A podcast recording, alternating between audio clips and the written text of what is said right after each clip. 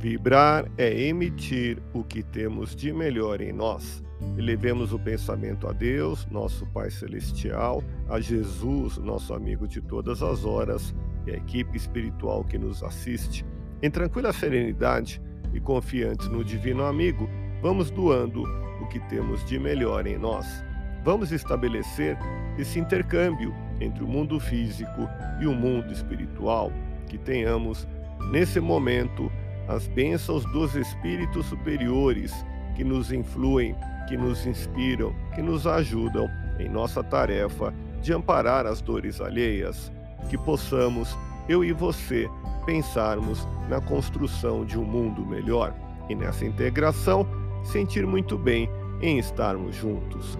Com coragem e determinação, mantendo a humildade, vencerá os obstáculos durante a jornada terrena porque não há força que possa se sobrepor a quem persevera no bem com Jesus. Vibremos por alguém que permanece no desânimo. Ninguém renasce para se render aos fracassos.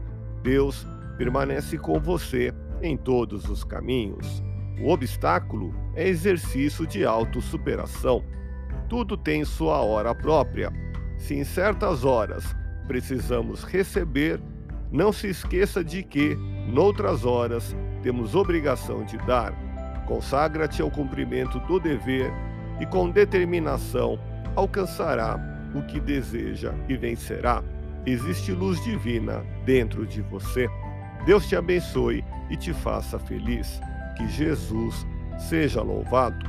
Abramos o coração em vibrações de amor, paz e reconforto em favor dos nossos irmãos sofredores, pela paz no mundo pelos enfermos do corpo e da alma que necessitam de alívio imediato, pelos sofredores que ainda desconhecem as leis de Deus, pelos desesperados e pelos que tentam abreviar a vida, pela confraternização religiosa, pela expansão do Evangelho de Jesus, pelos espíritos reencarnados com tarefas definidas, pelos trabalhadores do bem, pelos lares que demandam pacificação e ajustamento, e por nós. Confiemos em Jesus, pois o Senhor nos oferece sempre o melhor. Graças a Deus. Ouça podcast Espiritismo.